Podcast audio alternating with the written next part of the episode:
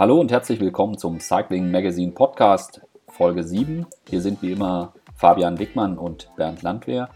In der heutigen Folge blicken wir voraus auf den Giro d'Italia, die erste Grand Tour des Jahres. Doch zuvor gucken wir ein kleines bisschen zurück, denn auch schon beim deutschen Radklassiker Eschborn-Frankfurt konnte man merken, dass der Giro äh, kurz bevorsteht, denn einige Teams hatten ganz schön Stress mit dem Abflug äh, nach dem Rennen nach Jerusalem. Ja, genau. Da sind einige, ähm, ja, gut, der, der, Flughafen Frankfurt war, ist ja nicht weit weg, von daher Stimmt. haben sie wohl alle geschafft. Waren nur ein paar Meter, aber äh, ja, viele kamen sogar noch von der Romandie und die hatten jetzt äh, wirklich ein paar harte Wochen äh, oder ein paar harte Tage hinter sich und wollten jetzt möglichst schnell nach Jerusalem und dann äh, ja ein paar Tage noch einigermaßen in Ruhe erleben, bevor es dann richtig losgeht. Zum Rennen gestern, zum äh, Eschborn Frankfurt. Du warst ja in die neue, alte Streckenkonstruktion, hatten wir ja im Vorfeld besprochen, involviert. Äh, liefst, liefst das Rennen so ab, wie du das dir gedacht hattest? Ja, wie wir es in, der, in dem äh, letzten Podcast auch schon gesagt oder wie ich es da ge gesagt habe, ist es so wie früher ähm, wieder viel schwerer gewesen. Aber ähm, die Teams hatten sich das Profil nicht angeguckt und hatten äh, gemeldet wie die Jahre zuvor.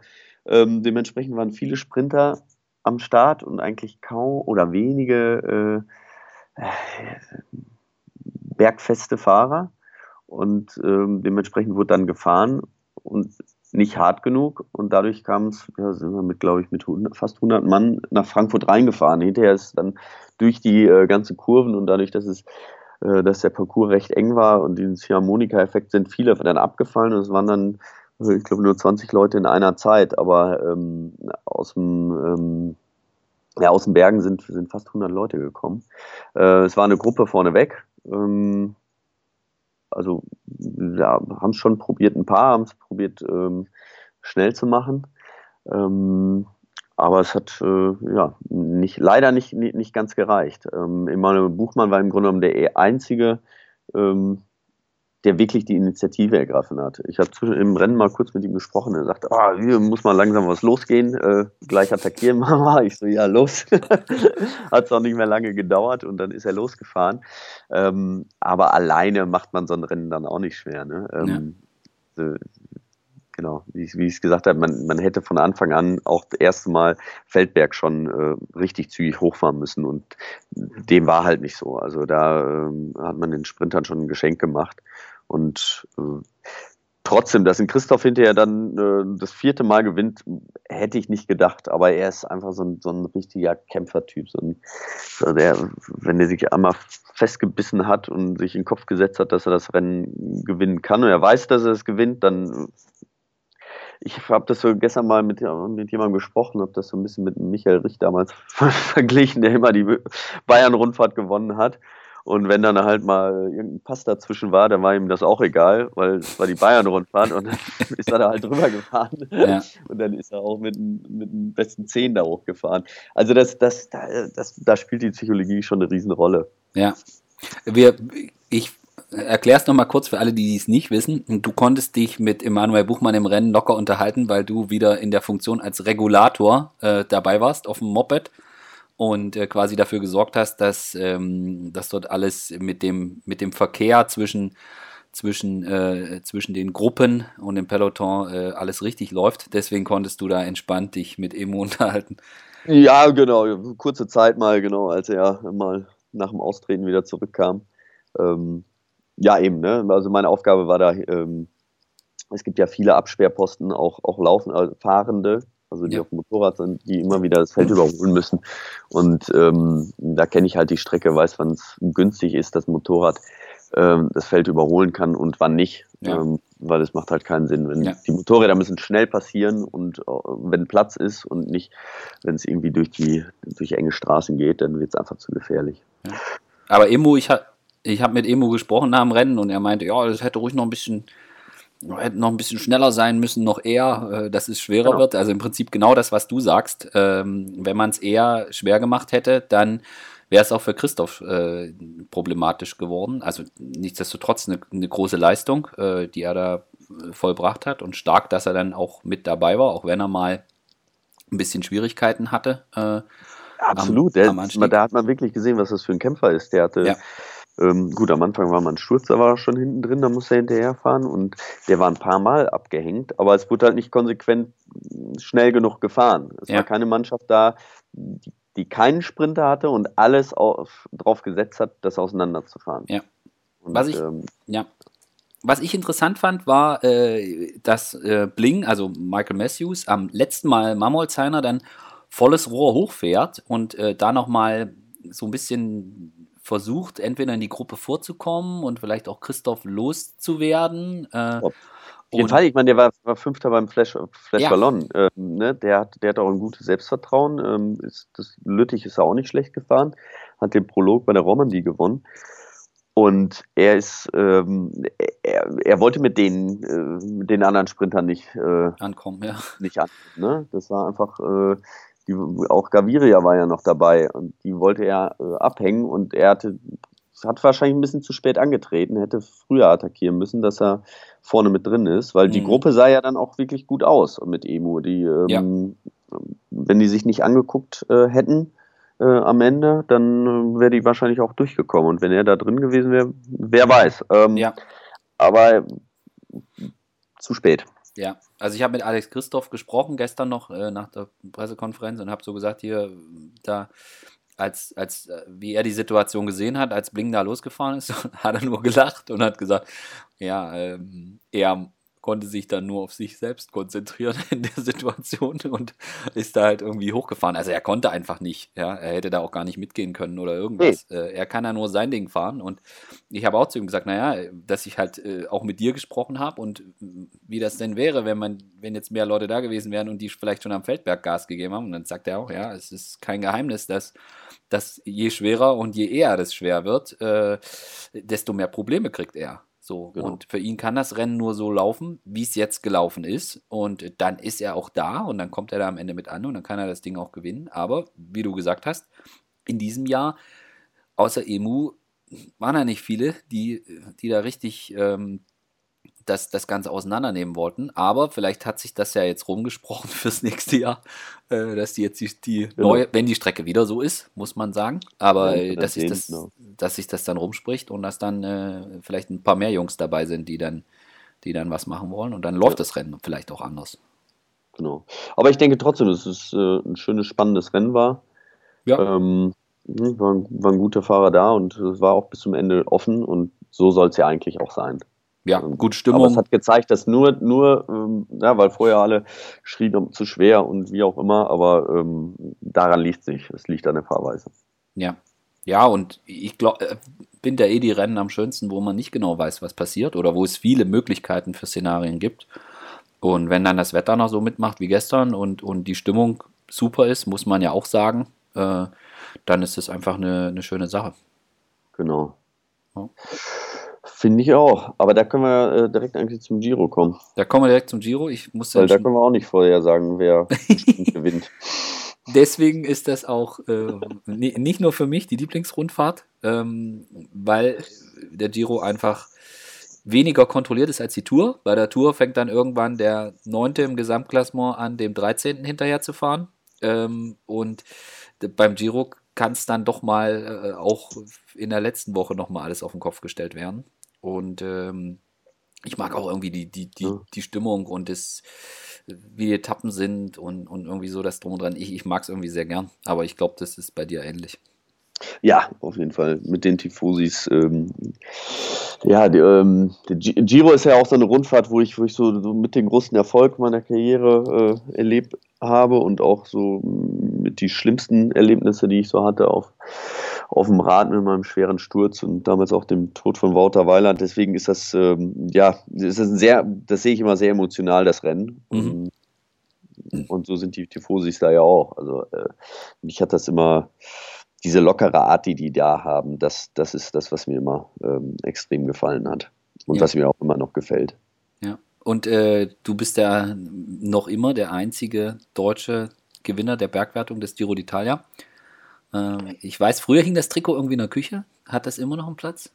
Na, es ist äh, eine Etage tiefer.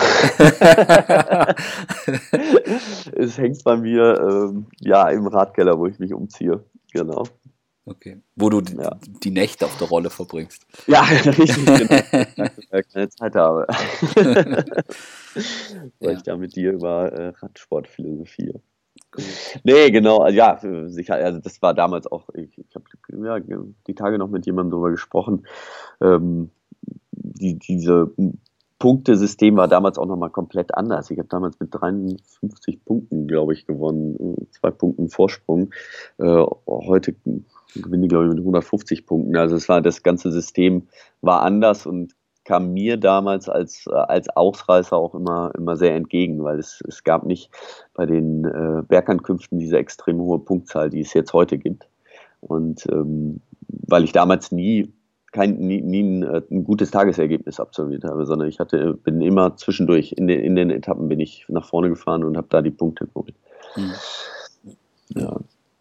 Ich kann mich noch erinnern, ähm, ich glaube, das kann ich jetzt verraten. Ähm, da war, glaube ich, John Degenkolb noch Neoprofi oder so und wir unterhielten uns und über Berge und so weiter und, und wir kamen auch, auch, auch auf dich und so und habe ich gesagt, ja, immerhin hier mal beim Giro die Bergwertung gewonnen. Und er so, was, gesamt? ich so, äh, ja.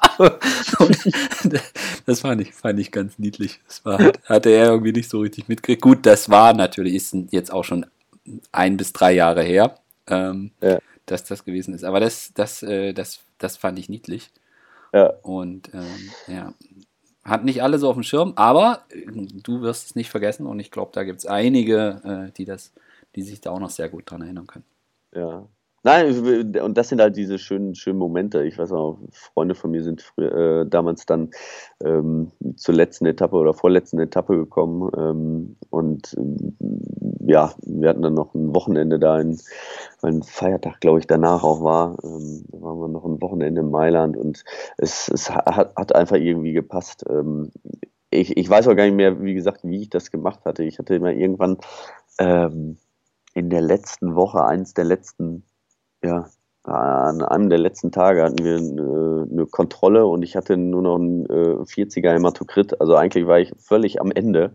Aber ich, ich hatte dieses Trikot eben auf den Schultern und ich, ich wollte es nicht mehr nicht abgeben irgendwie. Und mhm. da war ich, äh, ja, bin ich auch weit über mein Limit gefahren. Und die Wochen danach ähm, äh, habe ich das auch noch lange gemerkt. Ja. Aber äh, es war halt immer so, dass es so gerade gerade eben noch gereicht hat. Und ja. äh, das war das Schöne. Und damals gingen die Gruppen auch einfach noch leichter. Es war auch nur ein, ein anderes Fahren.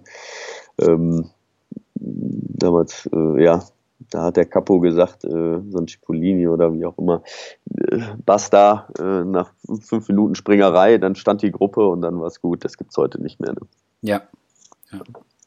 Also wir, wir sagen noch kurz dazu, es war das Jahr 2004. Ja. Äh, und äh, wo damals Damiano äh, Cunego der kleine Prinz äh, äh, gewann. Genau. Und der war auch Zweiter in der, in der Bergwertung. Das kam mir natürlich auch gelegen, weil äh, er natürlich nur das, Back, äh, das äh, rosa Trikot ja. im Auge hatte und mir das dann auch nicht irgendwann mehr streitig gemacht hat. Ja.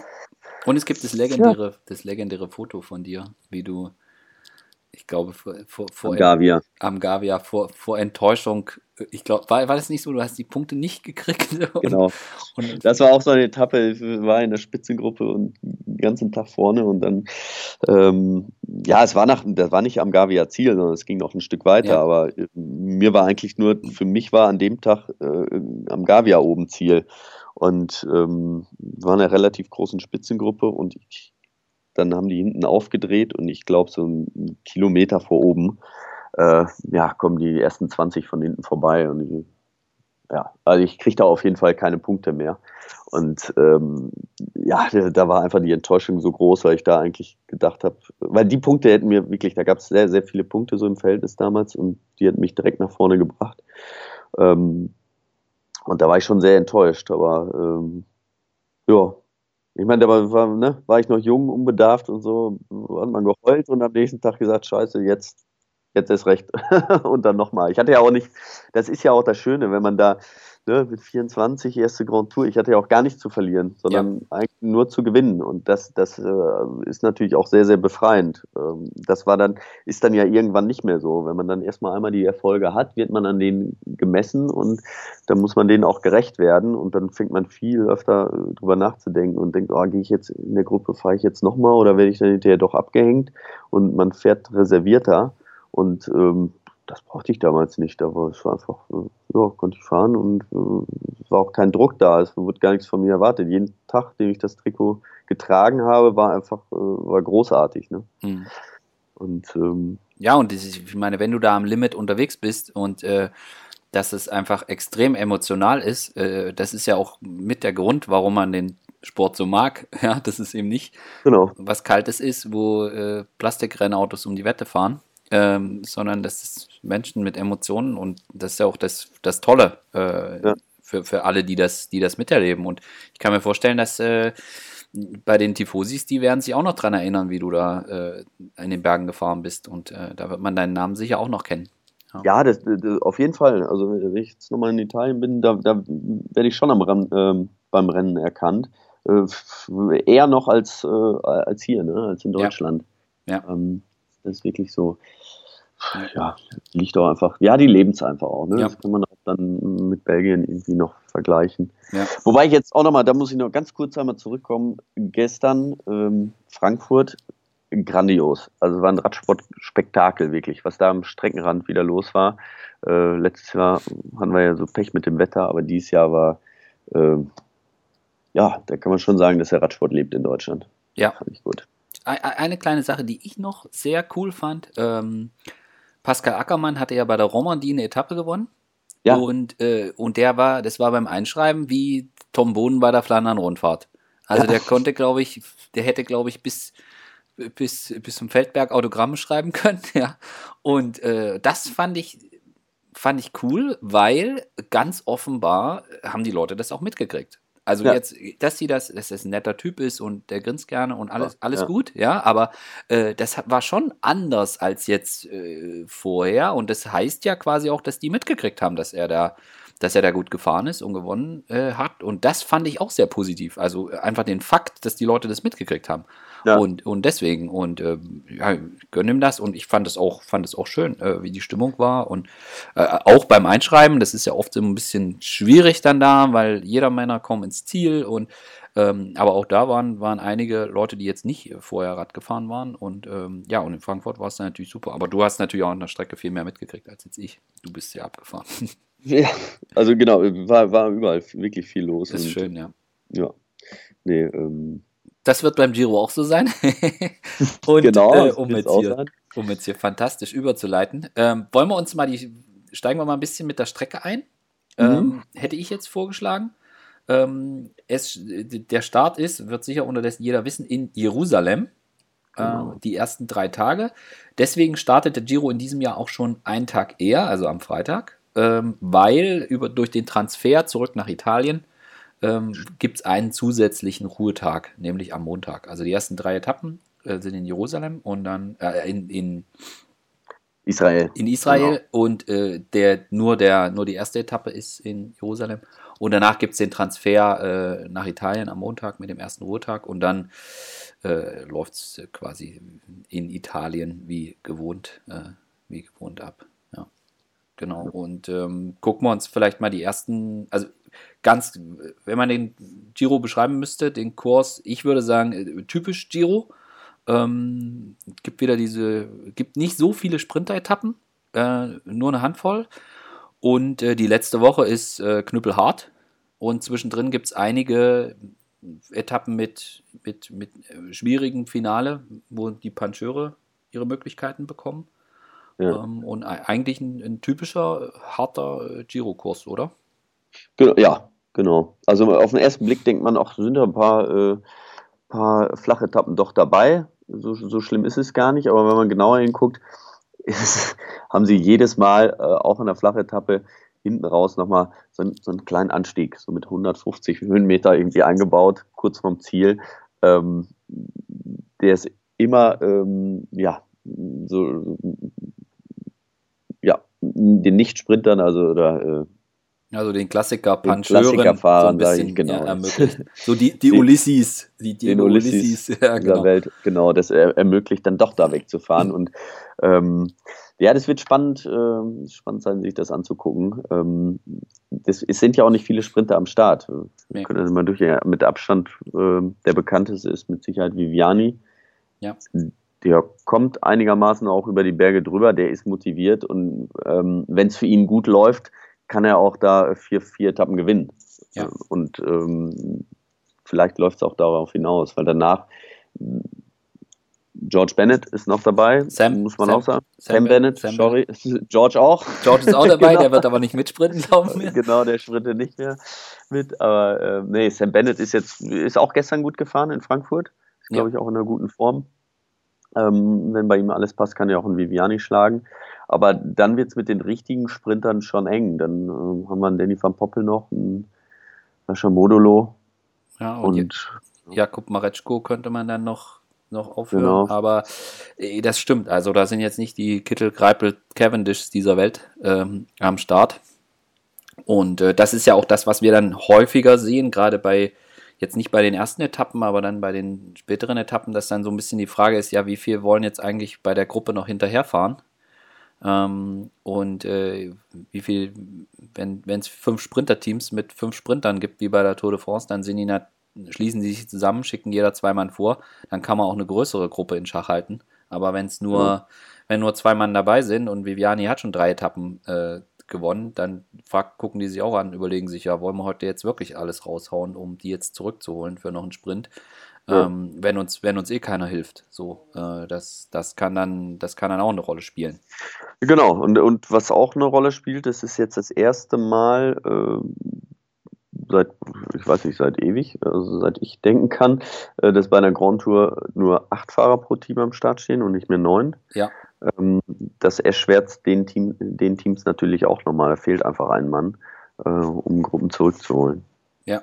Und in der letzten Woche, also die, die Schlussetappe ist zwar auch flach, aber äh, muss man erst nochmal die letzten drei Etappen überstehen. Da muss man die überstehen und muss dann auch gucken, wer ist dann, dann noch dabei. Also wir haben das ja bei den Sprintern in der Vergangenheit, gut, das wird jetzt, diesmal sind jetzt nicht viele Top-Sprinter da, aber das hat man ja in der Vergangenheit gesehen, dass dann, dass dann die, die dann zur Tour den nächsten Höhepunkt hatten, also Marcel Kittel, André Greipel, dass die dann schon nach Hause gefahren sind äh, um sich dann für die Tour vorzubereiten, weil in der letzten Woche beim Giro hat man als Sprinter wenig Spaß. Das ist auch in diesem Jahr so.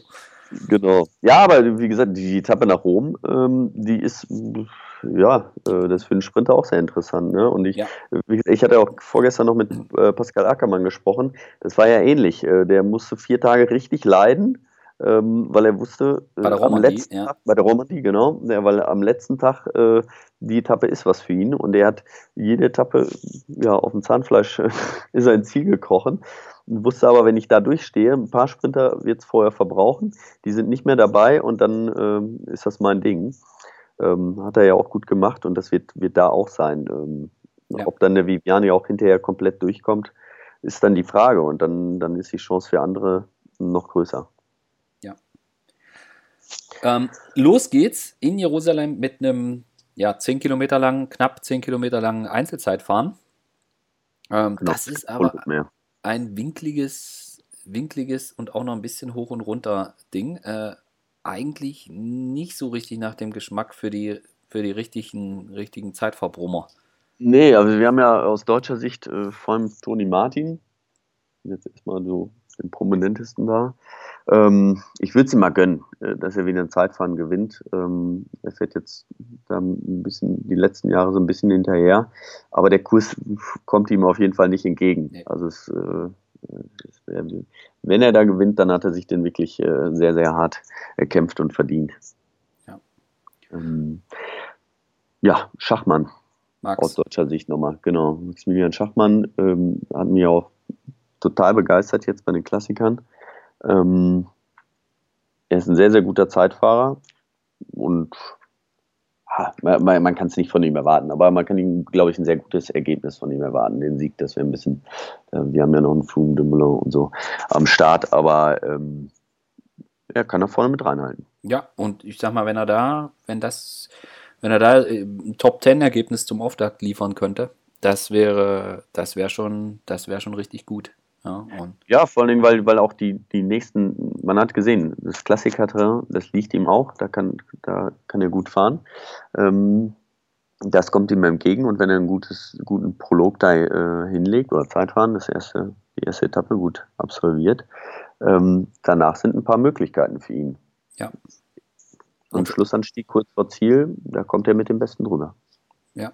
Und er ist ähm, heiß wie Zickenmist. der, der ist seine erste Grand Tour. Er sollte letztes Jahr die Vuelta fahren, hat sich dann vorher die Ferse zertrümmert bei einem ganz üblen Sturz. Ähm, und äh, lange Reha und jetzt ist er wieder da, wie du richtig gesagt hast. Ähm, bei den Klassikern war er schon richtig stark und ähm, er ist, ja, ist einfach auch ein cooler Typ.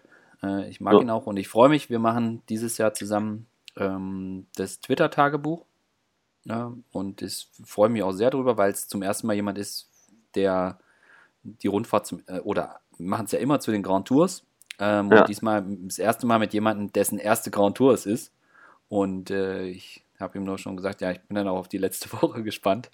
Ähm, wenn er dann, wenn er dann, äh, da, wenn er dann schon zu fighten hat. Und ähm, da, da freue ich mich auch noch äh, sehr drauf. Und, ja, wird, wird spannend, ja. spannend sein. Ich meine, das erlebt ja jeder, äh, jeder unterschiedlich. Ja. Und da hat er mit Sicherheit einiges zu berichten. Das denke ich auch, das denke ich auch. Die zweite und die dritte Etappe, ähm, einmal geht es nach Tel Aviv. Ähm, ja. Und äh, die, die dritte Etappe, also die letzte. Kann man eigentlich vom Sprint ausgehen? Ja, es hat jetzt nichts Großes da. Vor als 170 Kilometer knapp. Geht ein bisschen an der Küste lang, aber ich habe mal im Wetterbericht geguckt. Es soll, also es ist sehr heiß, aber mhm. es soll jetzt kein großer Wind sein. Ähm, das, äh, davor hatten wohl einige so ein bisschen, so ein bisschen Angst. Und die dritte Etappe, die, äh, also die, die, letzte dann in Israel, da ähm, geht es dann auch so ein bisschen ähm, 230 Kilometer irgendwie so ins Hinterland. Und äh, aber ich, wenn, da könnte Wind eine Rolle spielen. Aber äh, ich glaube, es ist jetzt kein, nicht groß angekündigt, dass es, dass es sehr, sehr windig sein soll. Da muss ich auch sagen, da bin ich jetzt kein Israel-Experte. Mich ich noch nicht, so oft Radrennen gefahren, wie diese Gegebenheiten da sind. Aber ja, da kann natürlich die Hitze ein bisschen, ne? bei 230 Kilometer so die Hitze ein bisschen eine Rolle spielen, aber ja. da sind alle noch frisch motiviert und ähm, ist auch eine Sprinter-Etappe. Wie haben wir ja gerade gesagt zu Eingangs. Äh, die Sprinter haben nicht so viele Chancen und die, die ersten beiden Etappen müssen sie nutzen. Ja. Also das, ja. das die, da dürfen sie sich nicht die Butter vom Brot nehmen lassen. Ja, dann haben sie schon einen Ruhetag, ne, den ersten. Ja. Für manche ist das schön, für andere, äh, ja, die sind noch nicht mal im Tritt, die mögen das nicht so, weil so nach drei Tagen ist man ja noch nicht mal, nicht mal richtig drin. Ne? Ja. Und dann, äh, ja, dann geht es halt weiter mit so, wie wir vorhin beschrieben haben, die Ulissi-Etappen. Also ja. mit so entweder Pancheur-Finale äh, oder, oder richtig wellig oder noch so ein, noch so ein Anstieg. Ähm, aber das sind dann auch schon, da geht es dann auch schon ordentlich zur Sache. Also gerade für die Klassementfahrer, äh, wenn es da die ganze Zeit rechts, links, hoch und runter geht, die müssen dann schon alle voll im Saft stehen. Ja, also die, die, eben diese vierte Etappe, die geht rauf ich weiß gar nicht, hat dreieinhalbtausend Höhenmeter oder noch mehr. Ähm, es geht wirklich nur rauf und runter. Das ist für die, für die, ähm, ja, für die Gesamtfahrer jetzt wahrscheinlich nicht das große Problem, aber für die äh, Helfer, ne, die, wenn die von vorne fahren müssen, äh, für die ist das schon, es kann schon sein, dass die nach den ersten Tagen da so ein bisschen angeschossen sind. Ja. Weil sie einfach nicht, nicht nur mitrollen können, sondern auch die schon richtig richtig sich reinhängen müssen. Ja. Und ähm, ja, die nächsten vierte, fünfte Etappe ist immer so eine leichte Bergankunft. Mhm. Ähm, und das ist ja auch, auch gefährlich, das wiederum gefährlich für die Gesamtfahrer. Die müssen da sich da schon aufs Finale konzentrieren, weil ähm, da gibt's, es gibt ja sonst bei den Flachetappen immer die drei Kilometer Regel. Das heißt, wenn da ein Sturz ist oder jemand einen Defekt hat, dann äh, kriegt er dieselbe Zeit. Ähm, bei Bergankünften ist das nicht so. Das heißt, sie müssen wirklich vorne mit den Besten äh, ankommen, weil selbst auf so einem, so einem, kleinen Anstieg vom, vom Kilometer Länge kann man durchaus mal äh, 10, 15, 20 Sekunden verlieren, was hinterher natürlich auch entscheidend sein kann. Ja, und wir haben es im vergangenen Jahr gesehen, ähm, wie knapp das am Ende sein kann. Äh, da da kannst du, da können Sekunden entscheiden. Also im letzten Jahr hat äh, Tom Dumoulin mit 31 Sekunden Vorsprung gewonnen. Ähm, wenn man bei so einer Ankunft 20 Sekunden verliert, das kann, das kann am Ende sehr wertvoll sein. Ja. ja, ich hoffe, dass es dieses Jahr auch wieder so spannend wird. Das war, war ja schon ein paar Mal. Ähm, ja, mit Hessedal und ja, ja, genau. Und Poker damals. Ähm, also ich würde mich freuen, wenn es in der nächsten Woche, äh, in der letzten Woche alle noch so in der, äh, die ersten fünf in einer Minute sind. Dann, dann macht es wirklich Spaß, jede Etappe sich anzuschauen. Macht Spaß, genau. Also die erste Bergankunft ist am Ätna. Äh, das jo. ist schon am sechsten Tag, äh, also auch recht zeitig. Äh, da, ich hatte mit Davide Formulo gesprochen, der ja Bora Hans Grohe ähm, Kapitän ist für den Giro. Äh, super Megatalent, der Italiener. Und er meinte, ja, das ist auch so ein bisschen das Besondere jetzt in diesem Jahr, dass man halt jetzt nicht einfach den Formpeak in der letzten Woche haben kann, äh, sondern schon, schon die erste Woche ist heftig. Also wenn, mhm. wenn wir jetzt mal den ersten Ruhetag da als äh, ein bisschen ausklammern, dann mit erster Woche. Also äh, sechste Etappe geht's, geht's zum Ätna hoch und dann haben wir äh, schon achte Etappe Bergankunft, neunte Etappe Bergankunft. Äh, das geht da schon richtig zur Sache. Ja, also das, ähm, genau, das ist schon so. Und da wird man einfach sehen, wie, ja, was jetzt besser ist. Äh, ob man ähm, besser in der ersten Woche schon äh, ganz oben steht und da äh, ein bisschen was rausholt oder ähm, so hinten raus, so den Nibali macht, sag ich mal. Ja. Der, äh, der in der letzten Woche dann immer rauskommt. Dass äh, dieses sich einteilen, ähm, das wird dann ähm, entscheidend sein. Ja, das könnte, da kann man auch noch nicht so richtig. Also das ist auch das Schöne, dass wir es halt einfach nicht wissen. Also es kann sein, dass am am Ätna jemand ähm, den anderen ein paar Sekunden abnimmt und bei der nächsten Bergankunft wieder, aber der in der letzten Woche komplett eingeht. Da, genau. ist, äh, da, kann, da kann alles sein. Wir haben dann vom vorm Ende der. Also ich glaube, nur kurz, ich glaube, ja. also eine, eine gute Taktik wäre halt, wenn man nicht früh, zu früh das Trikot übernimmt, weil äh, wenn man es am Ätna schon übernimmt und man hat vielleicht eine halbe Minute Vorsprung, dann muss das Team richtig rackern. Ja, richtig ackern, ne? zwei Wochen fahren. Ähm, wenn du Zweiter bist, Dritter, dann musst du da noch nicht so viel machen. Und wir hatten es ja gerade gesagt, ne? jeder, hat, jeder Kapitän hat nur maximal sieben Helfer noch und nicht mehr acht.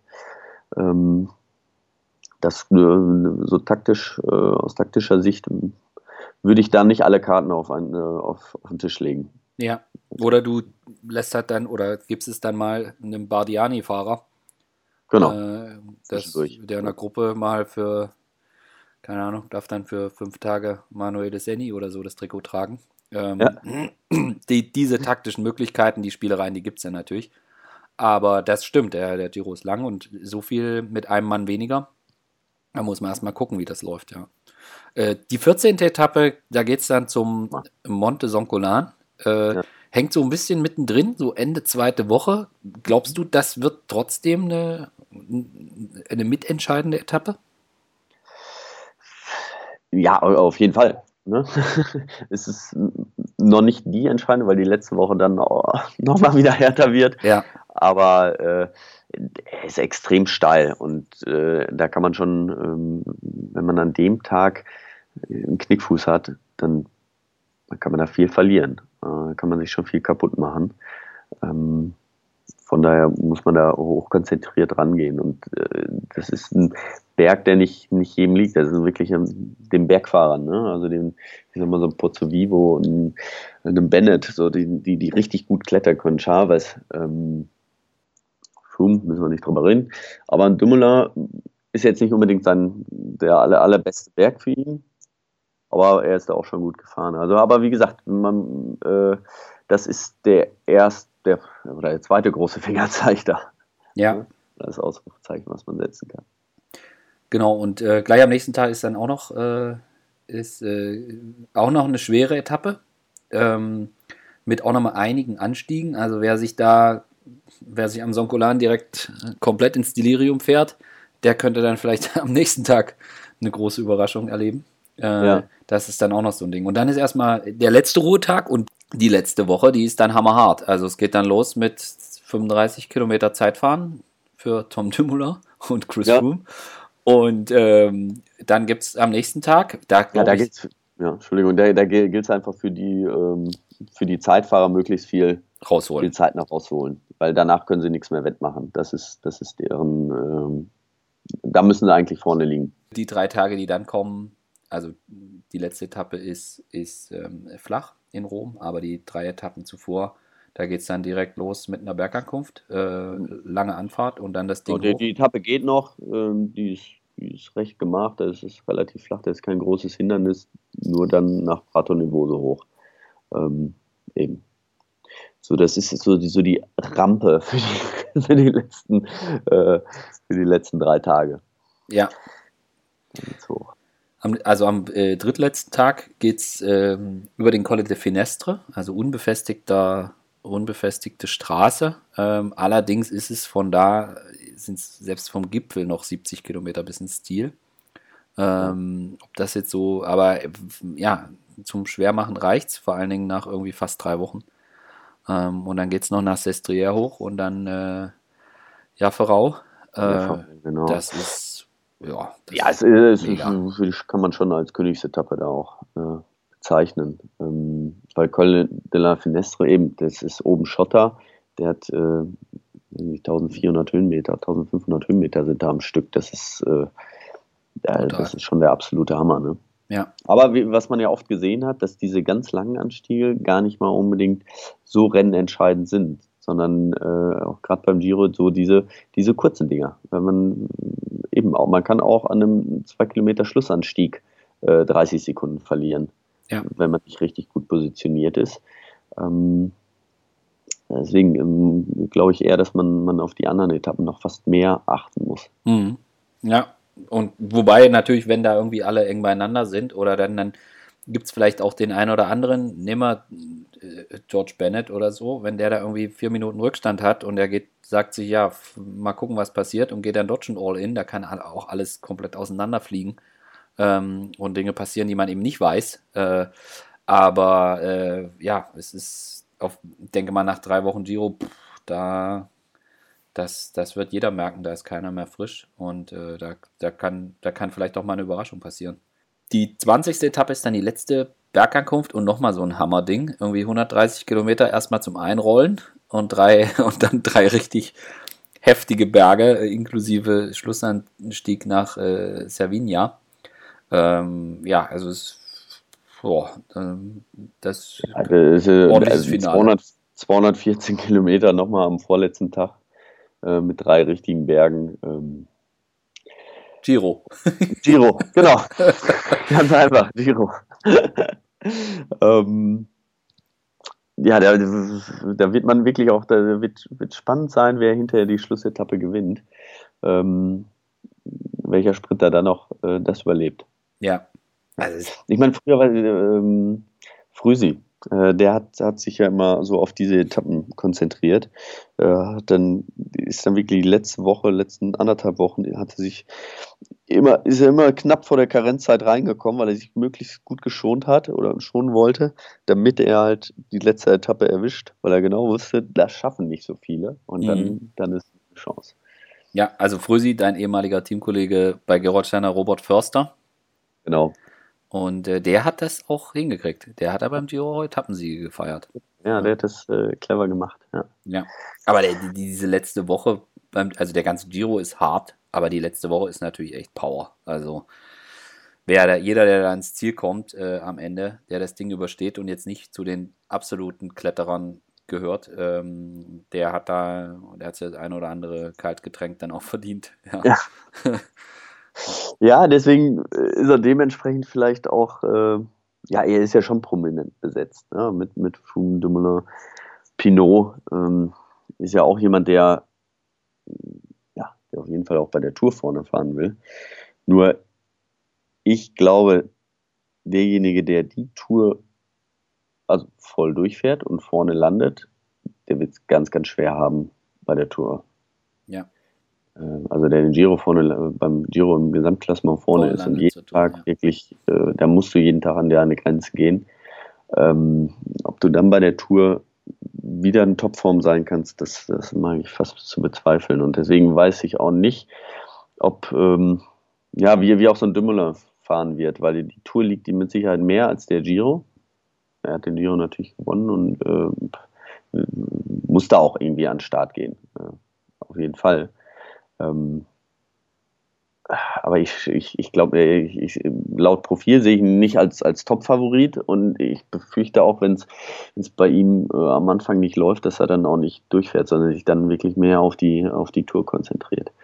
Andererseits, die Touren ist natürlich, die ist eine, eine Woche durch die Weltmeisterschaft ein bisschen später, eine Woche später als sonst. Genau. Hat man eine Woche länger Zeit, sich auszu, äh, auszuruhen, aber es ist, es erscheint nicht mehr möglich. Also das letzte Mal war es ja auch so, 98 als Pantani Giro und Tour gewonnen hat, gab es auch eine Woche mehr Platz dazwischen, auch wegen der Fußball-Weltmeisterschaft, mhm. die damals in Frankreich war. Ähm, gut, war aber eine ganz andere Zeit, äh, kann man überhaupt nicht vergleichen. Und ich kann es mir nicht, also gerade auch durch die Besonderheit dieses Giros, dass du wirklich vom ersten Tag an, du kannst nicht irgendwie gucken, dass du den Peak auf die letzte Woche legst und irgendwie am Anfang da noch ein bisschen rumrollst. Das geht nicht. Du musst mhm. bei dem Giro, wenn du vorne landen willst, musst du von Tag 1 an voll da sein. Ähm, und äh, wir haben es ja gesagt, mit, mit Etna und noch zwei anderen schweren Etappen gleich, gleich erste Woche äh, oder ja, Ende erster Woche. Ähm, das geht nicht. Du kannst da nicht sagen, ja, gucken wir mal, wie es dann ist und hinterher. Und ich, ich kann es mir nicht vorstellen. Und wie du sagst, bei Tom Dumoulin, natürlich ist die Tour für ihn, auch jetzt, wo er den Giro schon gewonnen hat, das viel größere Rennen. Und äh, für die Sponsoren und für alle drum und dran, bei der Tour aufs Podium zu klettern, das ist einfach ein Riesending. Und mit diesem Parcours der Tour de France in diesem Jahr, der liegt ihm.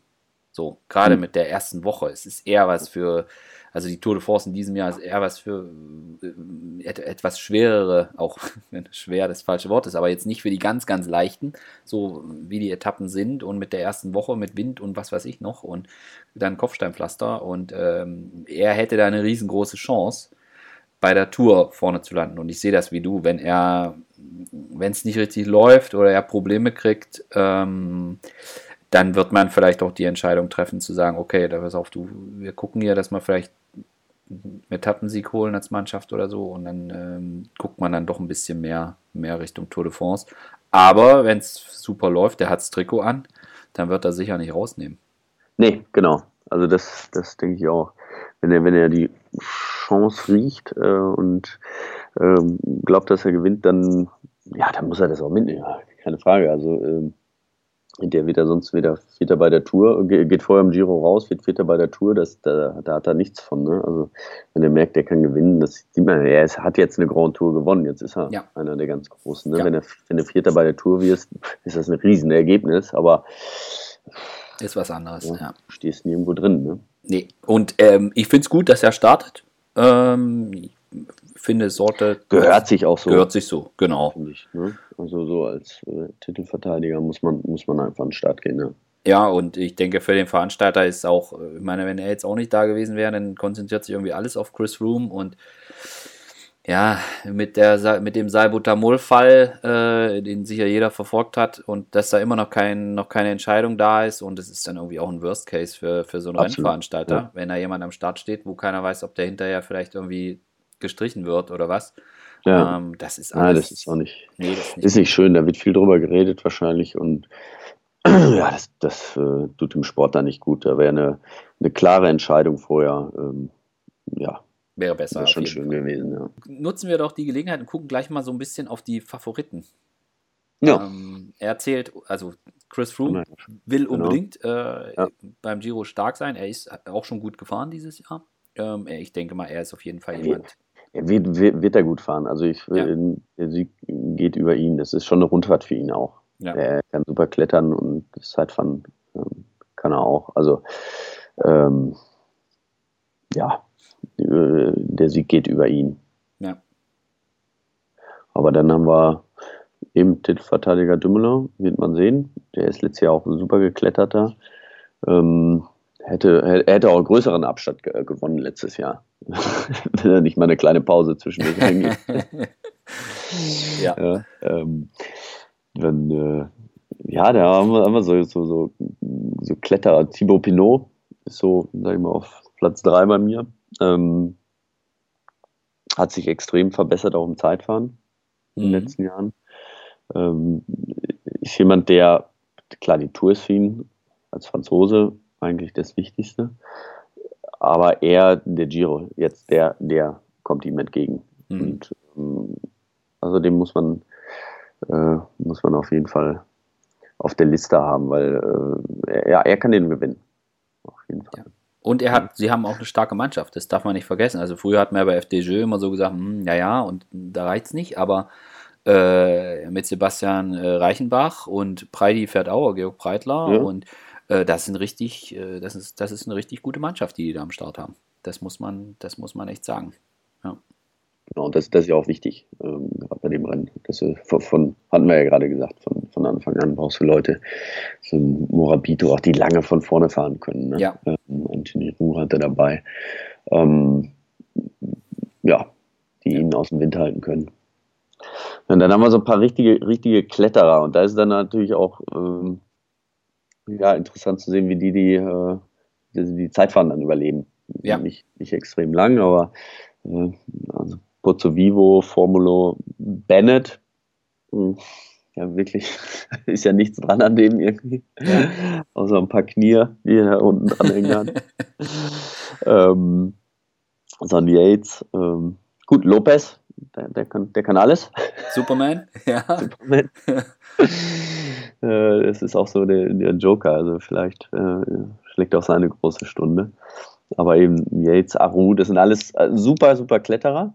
Ja. Keine super Zeitfahrer. Und dann ja, wird man sehen, wie, wie die äh, die Zeitfahrer so ein bisschen distanzieren können und wie sie untereinander agieren, wann deren Tag schlägt. Weil es gibt so viele Möglichkeiten für die, äh, für die Bergfahrer, aber jeden Tag können sie halt auch nicht. Ja. Das ist so ein, so ein, so ein wird so, ein, so eine, ja, das Ergebnis wird in der die, die, die richtige Taktik auch sein. Also, ähm, der die, sich die, äh, die äh, Kraft am besten eingeteilt hat, ähm, der wird dann gewinnen. Wo ich auch ganz drauf, äh, sehr drauf gespannt bin, ist äh, Michael Woods. Ja. Ja, äh, ja, wobei Lüttich, äh, was denn hier Lüttich, einer der stärksten. Ähm, ja, Zweiter. Und es ist für ihn das erste Mal, dass er wirklich äh, versucht, äh, guckt, was im, was im Gesamtklassement so geht. Ja. Und ähm, ich, da bin ich wirklich mal gespannt. Also es ist ja jemand, der auch jetzt ähm, wir hatten es schon gesagt, ist eigentlich ein Läufer. Genau, fährt nicht so lange Fahrrad. Aber äh, ich, bin, ich bin echt mal gespannt. Also das ist, das ist auch so, ich, ich, hoffe auch, dass er weiter so mutig dann auch agiert, dass er einfach mal was probiert. Und weil das ist, glaube ich, so ein Ding, je mehr, je mehr sie sich das aufdrücken lassen, vielleicht von Sky, äh, dass da alles kontrolliert wird äh, für Froome, desto schwieriger wird es. Aber je mehr diese diese starken Kletterer dann auch mal was probieren. Und je mehr Rambazamba es gibt, desto schwerer wird es, denke ich mal, für Froome und Sky auch werden. Ja. Und äh, gerade so, gerade, also Davide Formulo zum Beispiel vom Bora Hans Kroh, ich meine, klar, das ist, ist immer, wenn du das erste Mal so richtig auf Klassement fährst, dann willst du natürlich auch einen guten Platz mitnehmen, aber äh, wenn die alle aufs Zeitfahren warten, dann da fressen die so viele Minuten, dann hast du, hast du keine Chance mehr. Und ich meine, so ja. jemand wie, wie Superman Lopez, den haben wir ja gesehen, der, der wartet nicht ab, der macht dann einfach nee. und der fährt ja. dann einfach auch mal los. Und sowas kann dann auch die Initialzündung sein für vielleicht jemanden wie Pozzo Vivo, äh, dass der dann einfach mal mitgeht. Und wenn sich ja. da eine Gruppe findet und dann hängt da vielleicht noch ein Chavez drin oder ein Simon Yates, ähm, dann wird es mhm. relativ schnell richtig interessant. so. Ja. Nee, deswegen denke ich, es wird, wird nicht so ein, so ein kontrollierter Giro sein. Ähm, sondern wie in den letzten Jahren auch, äh, es wird bis zum Schluss spannend bleiben. Ja. Es wird, wird, wird jeden Tag wird sich was im Gesamtklassement ändern. Da bin ich äh, von überzeugt, ja. Wie siehst du Rowan Dennis beim Team BMC? ja, also so ist auf jeden Fall für den, nee, aber ist für den, für Prolog immer einer. Ja. Ähm, ne, wenn der sich da festbeißt, äh, also ist er ja, schon einer meiner Top-Favoriten für den Prolog oder fürs, fürs erste Zeitfahren. Ähm, er fährt immer sehr, sehr stark. Ihm, ihm fehlt es dann aber auch oft hinten raus. Und ich, das ist einfach zu schwer für ihn. Also ja. ich glaube, das ist, äh, zu bergig. Er wird, wird gut fahren, ähm, lange Zeit, aber ich glaube, die letzte Woche, die letzten drei Tage da, die sind dann zu schwer für ihn. Ja, also ich kann es mir auch nicht vorstellen. Äh, vielleicht auch unterdessen, ja, das, ihm fehlt dann wahrscheinlich auch so ein bisschen die, die Explosivität, wenn die wenn so Jungs wie, wie Chavez und Co. Ähm, attackieren. Er kann dann eher so mitdieseln Aber Ja. ähm, so die. Gut, aber äh, ganz ehrlich, ähm, Dumoulin hat sich das letzte Jahr auch nicht zugetraut.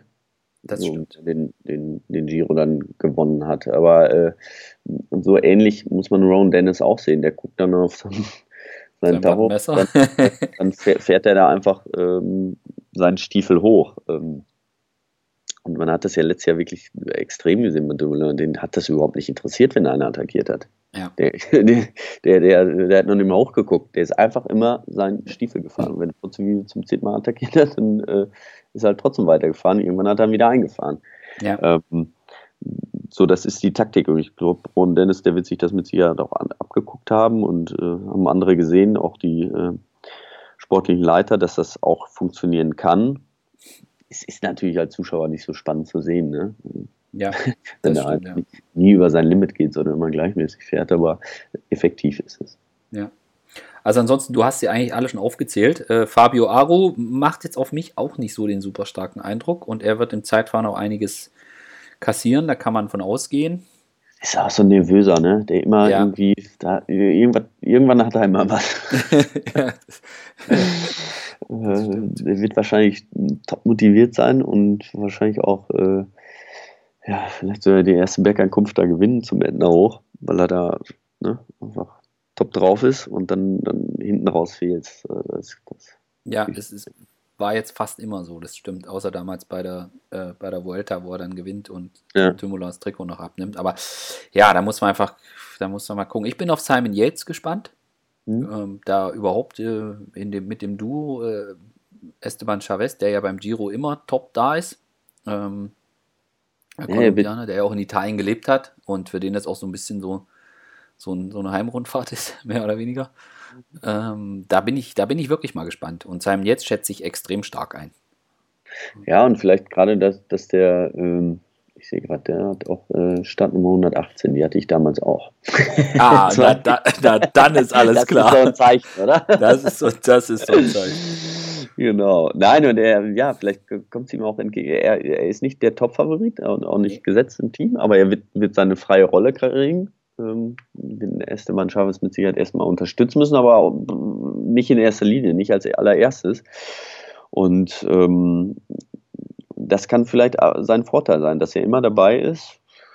Ist Nie weit weg, aber keiner hat ihn so richtig auf dem Schirm. Also er ist Ja. nicht der erste Konkurrent. Und wenn es dann aber einen Tag klappt, äh, und er losfährt, dann die sich hinten angucken, kann das sein, äh, sein Vorteil sein. Das stimmt. Und er ist jemand, der auch so diese Puncher, Puncheur-Etappen extrem liegen. Also das, so dieses, so mit so Klassikerprofil und so, das kann er auch gut, gerade in so einer Rundfahrt. Und dann haben die halt auch ein extrem starkes, extrem starkes Team da. Also das wundert mich jetzt auch so ein bisschen, dass das jetzt noch nicht größer, also alle sprechen immer von Sky und Co. Und wenn du da mal anguckst, was Mitchelton Scott da hinschickt, äh, Jack Hake ist super stark gefahren, jetzt auch bei den Klassikern. Roman Kreuziger hatten wir, glaube ich, haben wir alleine drei Stunden im Podcast über ihn Mhm. geredet. Ja. Ja. So, dann haben die da äh, Mikkel Nieve noch dabei und dann so und dann so Brummer wie äh, Sven Taft, die nie kaputt gehen und äh, Jules Jensen, ja. Ähm, also das ist eigentlich eine richtig, richtig, richtig starke Mannschaft. Ja. Ja. Und ich bin gespannt, ja. Ich auch, ja. ja Swain Tuff, der ist ja auch schon, ich glaube, der geht schon an die 40 ran, ne? Aber der ist, der ist so ein Diesel, ne? Den brauchen die einfach für die, für diese, ja, für die Flachetappen, für Genau. ähm, Die sagen dem so jetzt der fährt einfach mal vier Stunden 400 Watt, dann macht er das. genau. ja. Genau. Ähm, ja, und eins noch zum Gesamtklassement, da bin ich mal gespannt. Ähm, Gianluca Brambilla von Trek Segafredo, Mhm. der von Quickstep gewechselt ist, er will, glaube ich, auch mal so ein bisschen probieren, ähm, Gesamtklassement. Und da bin ich echt mal gespannt, ob das, wie weit er da kommen kann oder ob die dann abbrechen, auf Etappen gehen. Also zumindest war das mal im Gespräch, ähm, dass er gucken soll, wie weit es da geht.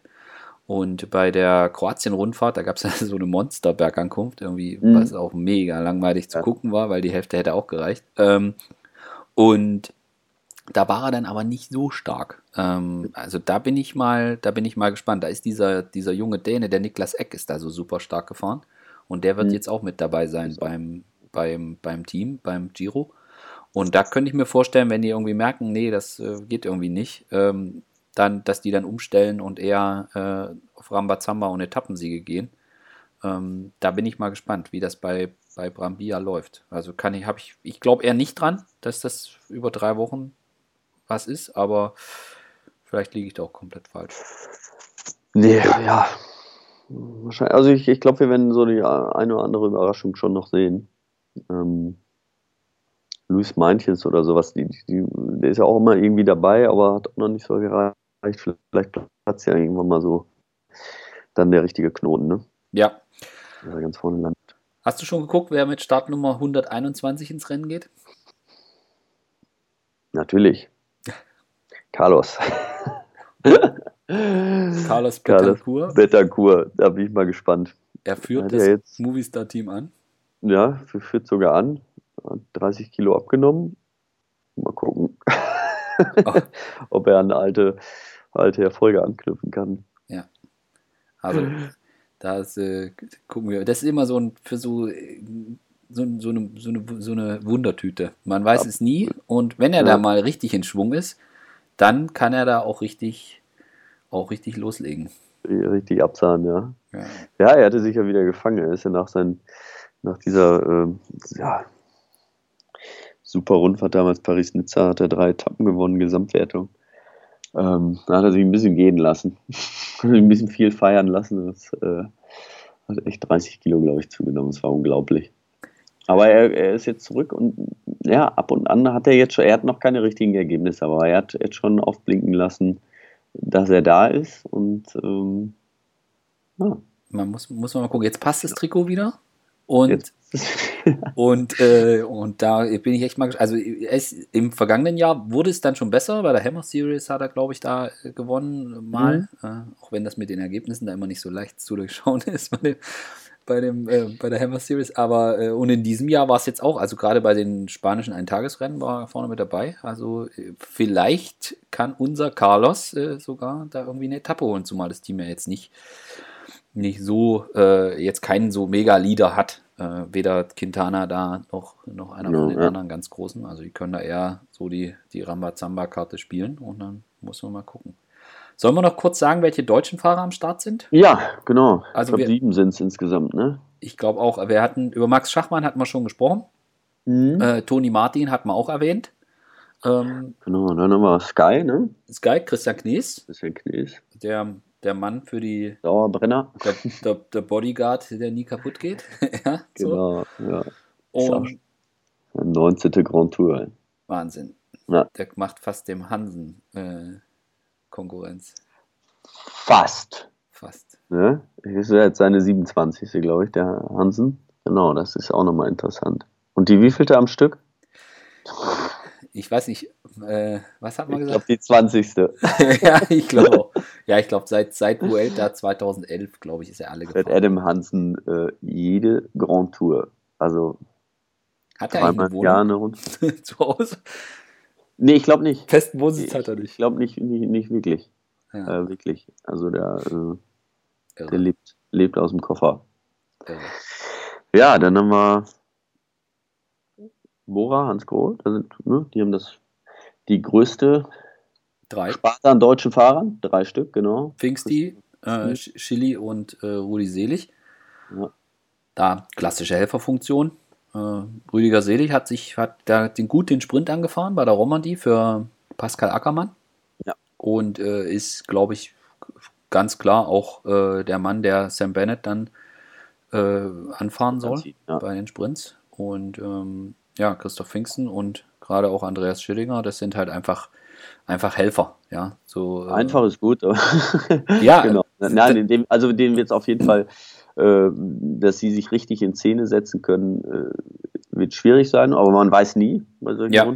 Keine Frage. Aber mm, so wie wahrscheinlich ist es eher so deren Aufgabe, ähm, Bennett zu beschützen, oder das ist deren Aufgabe, ähm, Bennett zu beschützen, bei ihm zu sein, ähm, wenn er abgehängt ist an den großen Bergen, ihn rüber zu schicken und dann ja. auch ähm, ja, früher im, äh, mal zu fahren.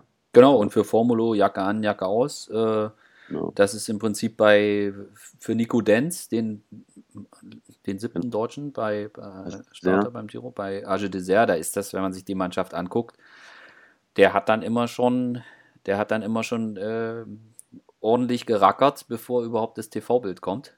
Äh, Ja. das, ist, das ist ihr Job, äh, gerade für die, ersten, für die ersten Rennstunden.